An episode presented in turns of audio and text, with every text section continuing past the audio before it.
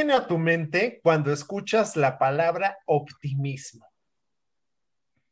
Y ahora, ¿qué piensas cuando escuchas la palabra pesimismo? El optimismo es uno de los componentes de la ecuación que nos sirve para enfrentar el presente con una visión de futuro. El otro lado de esta ecuación es el pesimismo. Resulta que ambos son útiles en medio, lo que existe es mucha riqueza. Déjame ponerte un ejemplo. La fotografía blanco y negro. Evidentemente está compuesta por ambas tonalidades. De ahí parte todo. Pero unidas generan la llamada escala de grises. Una imagen con estas características tendrá, por lo general, mayor impacto visual al hacer un buen manejo de esas escalas. Por ello, ambos extremos son fundamentales, como lo es también el resultado que se da en medio. Y esto nos permite alcanzar mejores cosas. Hoy me da mucho gusto saludarte y tenerte en código compartido, saber que estás del otro lado escuchándonos. Y Arthur, un enorme gusto y placer poder compartir contigo. ¿Cómo te encuentras? Muy bien, Quique. La verdad es que gracias. Yo también disfruto mucho estar aquí. Y bueno, pues es, cierto, este tema de estas polaridades de las que hablas, del pesimismo, del optimismo, eh, es un tema por demás interesante. Y mira, si crees de verdad que algo bueno te va a pasar, terminará ocurriendo. ¿Cuántas veces no hemos oído este razonamiento? En nuestro día a día nunca faltan voces que salgan en defensa del pensamiento positivo y de su relación con el bienestar y con sentirnos bien nosotros mismos. Pero la pregunta, así como se las hizo Kike al principio, ¿y si también fuera sano y útil dejar un hueco para el pesimismo? ¿Y si ser capaz de ver el lado malo de las cosas también tiene su lado bueno? Y estos cuestionamientos, pues, nos llevan a este episodio, a este episodio en el cual vamos a hablar profundamente de estos, de estos dos polos. Y por lo tanto, el nombre de este episodio es Los dos lados de la historia. Y pienso que, bueno, por ejemplo, ahorita que mencionas, para sentirnos bien, también habrá que saber qué es sentirse mal, ¿no? Conocer los ambos lados de la historia. Ahorita pienso, por ejemplo, en algún punto, cuando me he sentido mal físicamente, pasado ya el tiempo y que me repongo, valoro muchísimo ese bienestar. Entonces, bueno, contacté con una parte que no es tan buena. Creo que hoy vivimos un exceso de optimismo o más bien un optimismo mal entendido. Yo creo que más bien es dirigirnos hacia un optimismo inteligente. Hacernos la pregunta, ¿cómo quiero que sea mi vida? Y esto no puede dejar de lado o no debería dejar de lado lo que puede fallar. Esto se, se traduce o yo lo traduciría en qué debo preparar, por ejemplo, o qué debo buscar controlar. No se trata de vivir en un mundo de caramelo, en donde, bueno, mi deseo puede ser que nada salga mal, pero sabemos que hay diferentes valores, hay diferentes factores, es multifactorial y las cosas pueden irse por un lado que tal vez no me encante. Si pienso en, conceptos, pienso por ejemplo en la lluvia. Puede ser que para una comunidad que está eh, esperando que sus cultivos eh, puedan crecer, la lluvia les cae muy bien. Pero en cambio para una comunidad con peligro de inundación, no les venga tan bien. Entonces, ver las cosas desde este sentido que le llamamos eh, pesimista, pues creo que también es necesario. Por ahí en la Universidad de California, y específicamente un investigador, el profesor de psiquiatría y de neurociencia, Dilip Jest, dice que en el mundo actual en el que estamos viviendo, se busca que la gente sea optimista en un 90% del tiempo. Y menciona, esto no es bueno. Dice, lo mejor es tener una perspectiva equilibrada con alguna dosis de pesimismo, como mencionaba Arthur. ¿Para qué? Para que podamos lograr las cosas que queremos. Y yo esto lo, llevo a que generalmente volteamos hacia ambos lados de la calle, aunque esta sea de un solo sentido. Para mí es precaución, quizás otros lo llamen pesimismo. yo lo veo más como sobrevivencia. Y creo que se vuelve importante aclarar que ser pesimista no es lo mismo que ser depresivo o una persona tóxica, ¿no? Una persona tóxica que todo y para todo dice lo malo que puede pasar ante todas las situaciones, ¿no? Así, así me imagino esta persona tóxica que, que interrumpe cualquier proyecto que, o idea de proyecto porque todo puede salir mal. El pesimismo, estrictamente hablando, solo tiene que ver con nuestra forma de calcular y gestionar las, las expectativas de éxito. Solo con eso. Y existe un concepto que me parece por demás interesante, que es el pesimismo defensivo, que se define como esta tendencia a reducir las expectativas de futuro con el objetivo de tener en cuenta todas las cosas que podrían salir mal. De esta manera, pues, nos permite anticiparnos y prepararnos mejor. Eh, tú lo sabes, Kike, en las próximas dos, tres semanas voy a tener una entrevista eh, para certificarme ante un programa de liderazgo sumamente completo que se da particularmente en una empresa para la cual trabajamos y bueno, pues requiere de una certificación desde Alemania. Eh, y tengo esta entrevista donde se vuelve importantísimo este filtro para poder continuar con esta certificación, para ver eh, mi, preparación y poder ser un facilitador para las diferentes personas que conforman esta empresa. Y pues vale la pena desde este pesimismo defensivo que piense y me ayuda en eso que puede salir mal en, eso, en esos elementos que podrían complicarse al momento de la entrevista, desde la forma de ser de la persona que me va a entrevistar, temas tecnológicos. Ustedes saben que ahorita nos enfrentamos a toda esta tecnología que igual nos puede fallar en el momento, eh, etcétera. Todo ese tipo de cosas, pues las tengo que contemplar. Tengo que verme de alguna manera pesimista y contemplar ese escenario catastrófico para prepararme de la mejor manera, ¿de acuerdo? Entonces, eh, ese anticiparme, ese ver, ese ver ese escenario, pues me hace que me prepare mejor, que prepare preguntas como lo he estado haciendo hasta el momento, que analice posibles escenarios en los que la tecnología falle y pues tenga que utilizar pues, mi propio teléfono para conectarme, etcétera, etcétera. Todo eso me ayuda. ¿Y saben qué sucede? eso me hace sentir al final tranquilo. En el momento en que yo me preparo para... me hace sentir tranquilo. Entonces, así, ponerse en lo peor no solo evita que nos paralice, nos paralice la posibilidad de fracasar, sino que permite usar el pesimismo como un modo de alcanzar nuestros objetivos. Entonces, en definitiva, ser pesimista defensivo pues permite que, eh, se, que crezca nuestra resiliencia. Pasarnos de optimistas favorece una actitud pues, despreocupada hacia los peligros, lo cual nos deja muy indefensos ante las situaciones de riesgo y estrés cuando éstas sucedan.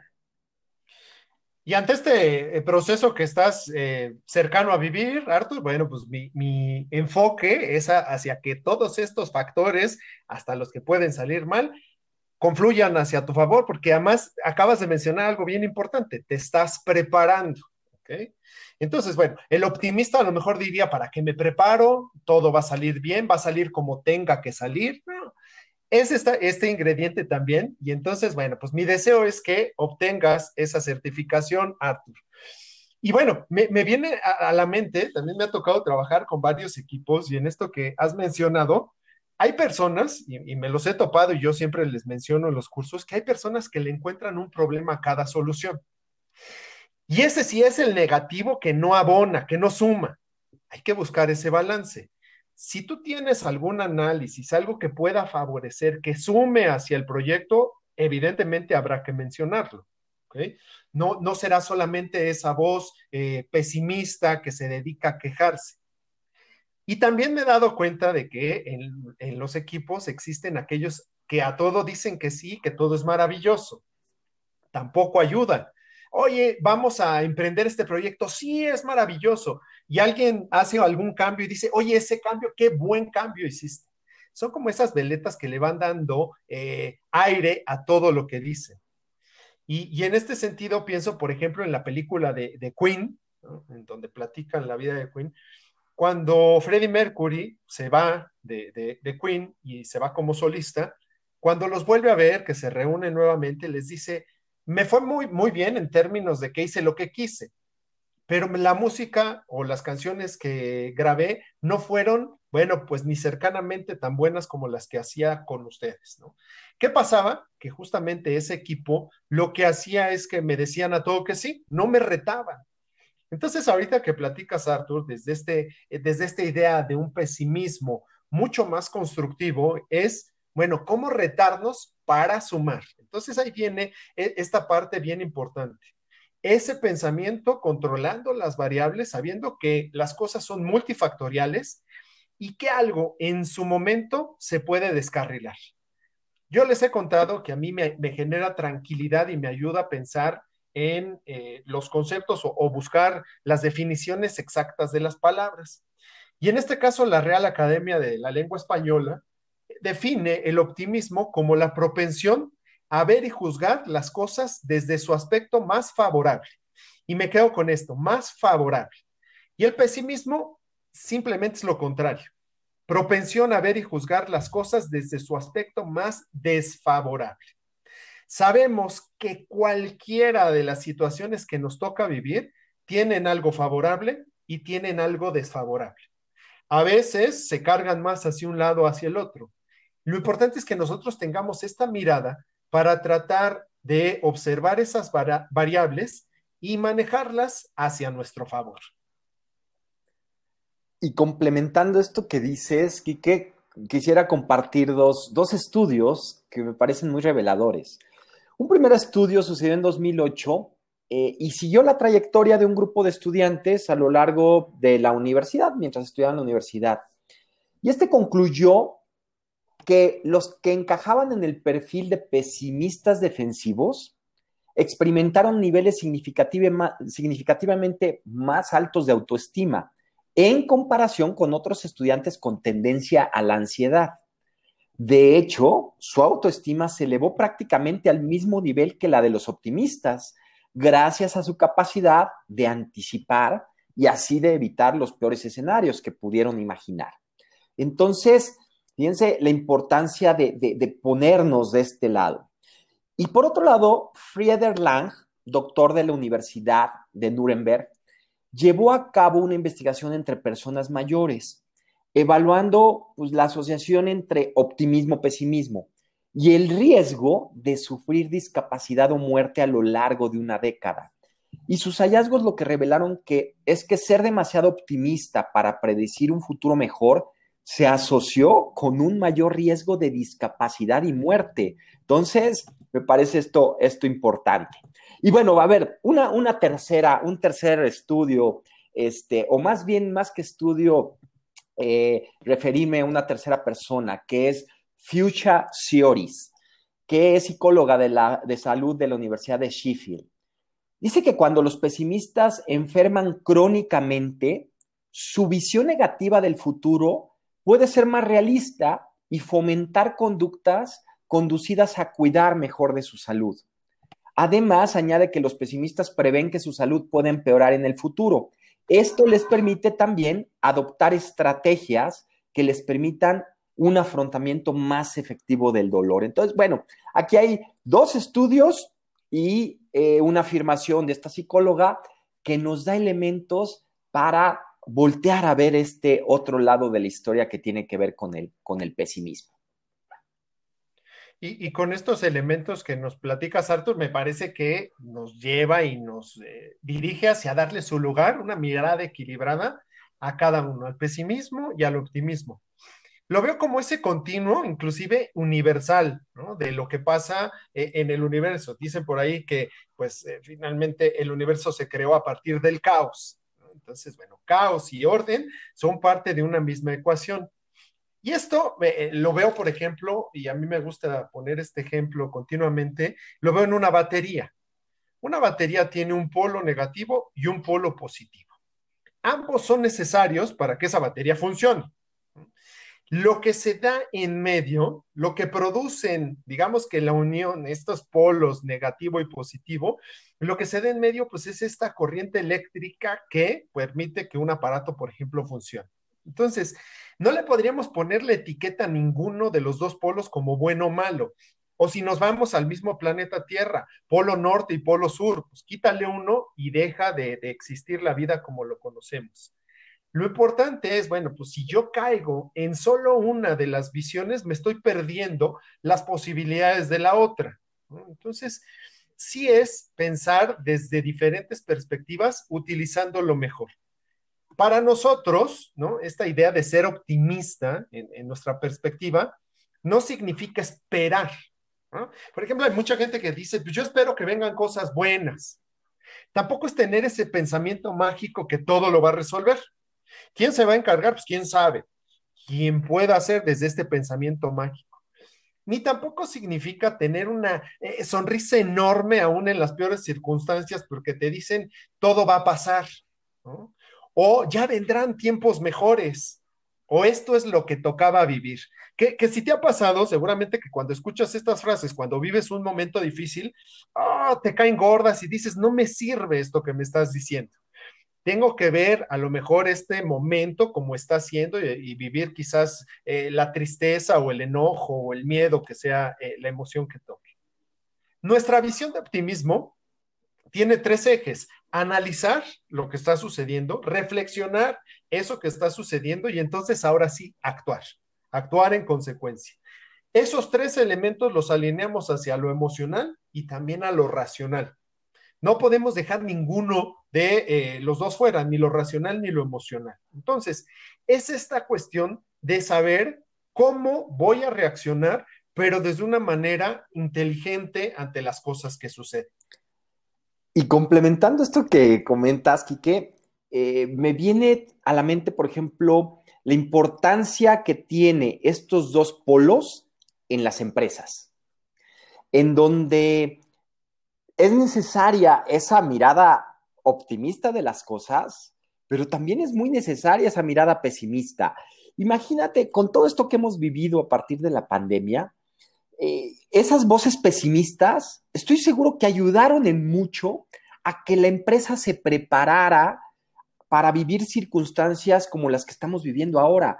Esa persona que en la reunión, ese líder que en la reunión dijo, oigan, y a ver, y si las cosas no salen bien, tenemos que empezar a prever esas situaciones para ahorrar, para cuidar más los presupuestos, para movernos hacia otro tipo de servicios que no hemos explorado, etcétera. Entonces, esa mirada pesimista creo que fue de gran ayuda o es de gran ayuda en momentos como los que estamos viviendo actualmente para muchas organizaciones.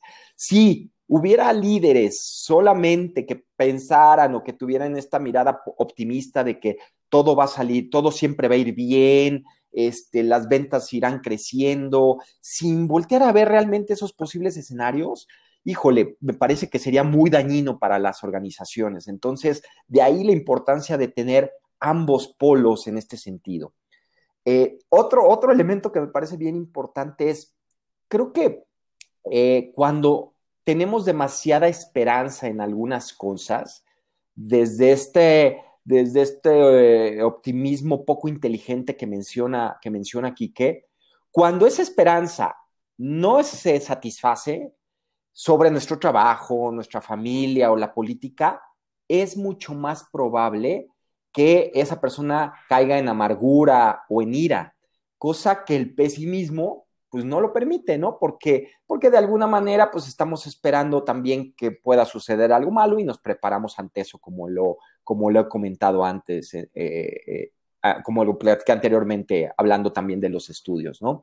Entonces, bueno, ambos polos se vuelven sumamente relevantes para la organización, para la pareja, para la familia y tener diferentes miradas.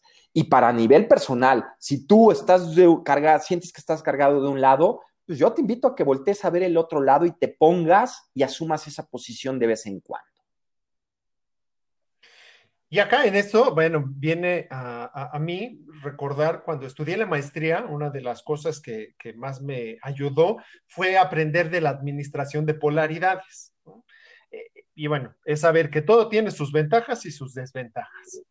El, el, autor, Barry Johnson, que escribió así el libro de Administración de Polaridades, lo que dice es que, bueno, la tendencia que se da en general en la vida, sobre todo, pues él lo menciona en las organizaciones, son esas polaridades o esas tensiones que también las llama y que se les tiende a ver como problemas a resolver, en lugar de saber que son cuestiones a manejar. Están presentes y se da. Por ejemplo, pues hay, hay líderes que prefieren imponerse, llegan y dicen las cosas se van a hacer así. Y hay otros que prefieren facilitar y, y co-crear con su equipo. Entonces, bueno, ambos lados, pues son tensiones a manejar. A veces se requiere, pues, llegar y decir las cosas son así, y en otros momentos, pues sí se requiere tomar en consideración a otros. O, por ejemplo, hay algunos eh, líderes que en algún punto dicen, oye, hay que bajar los costos, necesitamos reducir costos. Y otro piensa, sí, pero hay que aumentar la calidad son parte de la ecuación y son polos opuestos. Si pensamos a lo mejor cómo vamos a bajar costos sin mermar la calidad, ¿no? O cómo vamos a aumentar la calidad incluso bajando los costos. No son problemas a resolver y eso me parece bien interesante de lo que propone eh, Barry Johnson, porque creo que nos quita ese peso de pensar que las polaridades son un problema. No, más bien como, como te comenta Arthur y como da título a nuestro podcast, es voltear a ambos lados para sacar lo mejor de lo que estamos buscando. Y en este sentido, bueno, pues hay un, un autor que, que, nosotros hemos seguido ya hace tiempo y que me gustaría, no sé, Arthur, eh, cuando me lo platicó, lo, lo, lo que te ha preparado, la verdad es que quiero escucharlo en este momento. Sí, mira, se trata del escritor Mark Stevenson, que afirma que el optimismo es un imperativo moral en la actualidad, ya que, pues a pesar de que vivimos una crisis económica, pues que hemos pasado por todo este tema de la pandemia, e incluso algunos hablan de una crisis de valores, pues si no estamos preparados para imaginar un mundo mejor, pues estaremos condenados a vivir en un mundo todavía peor. Entonces, si te fijas, ahora nos vamos a esta mirada del, del optimismo. Pero lo que Stevenson remarca es que creer que no se puede o no vale la pena cambiar es la norma cultural del momento. O sea, lo ve como una tendencia preocupante. No obstante, pues debemos hacer un esfuerzo y tratar de establecer una corriente de pensamiento basada en lo que él llama el optimismo ambicioso o también optimismo práctico. Y cree firmemente que en este siglo, y quiero que pongan mucha atención porque me parece muy interesante esto. Se nos juzgará por nuestras creaciones y no por nuestras posesiones. Stevenson, tras estudiar miles de casos de personas que habían alcanzado metas significativas, estableció los ocho principios del optimismo pragmático, haciéndose la pregunta, ¿cómo consiguen algunas personas hacer cosas buenas en un mundo en constante cambio. Y bueno, a partir de esto, pues pudo comprobar que había un patrón que se repetía y de ese modo estableció esos ocho principios. Y, esos ocho principios, pues como dices, Arthur, nos llevan a estar preparados. Acá la invitación que nosotros te hacemos eh, con este análisis que te compartimos este día es que saques lo mejor de ambos mundos. ¿Para qué? para alcanzar aquello que es importante para ti. Sabemos que, bueno, las realidades son muy distintas y se construyen a partir de cada uno. Y entonces, a mí la verdad, cuando eh, la primera vez que escuché de Mark Stevenson por ahí, quizás hace unos siete años, cinco años, ¿no? No recuerdo exactamente, la verdad es que me fue muy útil por estos ocho principios que presenta y que queremos platicarte de ellos solo que tendrá que ser en una siguiente ocasión, te, lo, te, los compartiremos en el siguiente podcast, porque bueno, el tiempo pasa volando, espero que también para ti sea de esta manera, y bueno, eh, los minutos nos comen y llega el momento de ir cerrando este, este podcast. por mi parte, bueno, pues sí, me, quedo con este, e, este gusto de haber compartido contigo, Arthur. Como siempre, me voy bien enriquecido de los conceptos que manejamos y darte las gracias a ti que estás del otro lado escuchándonos, que recomiendas nuestro podcast.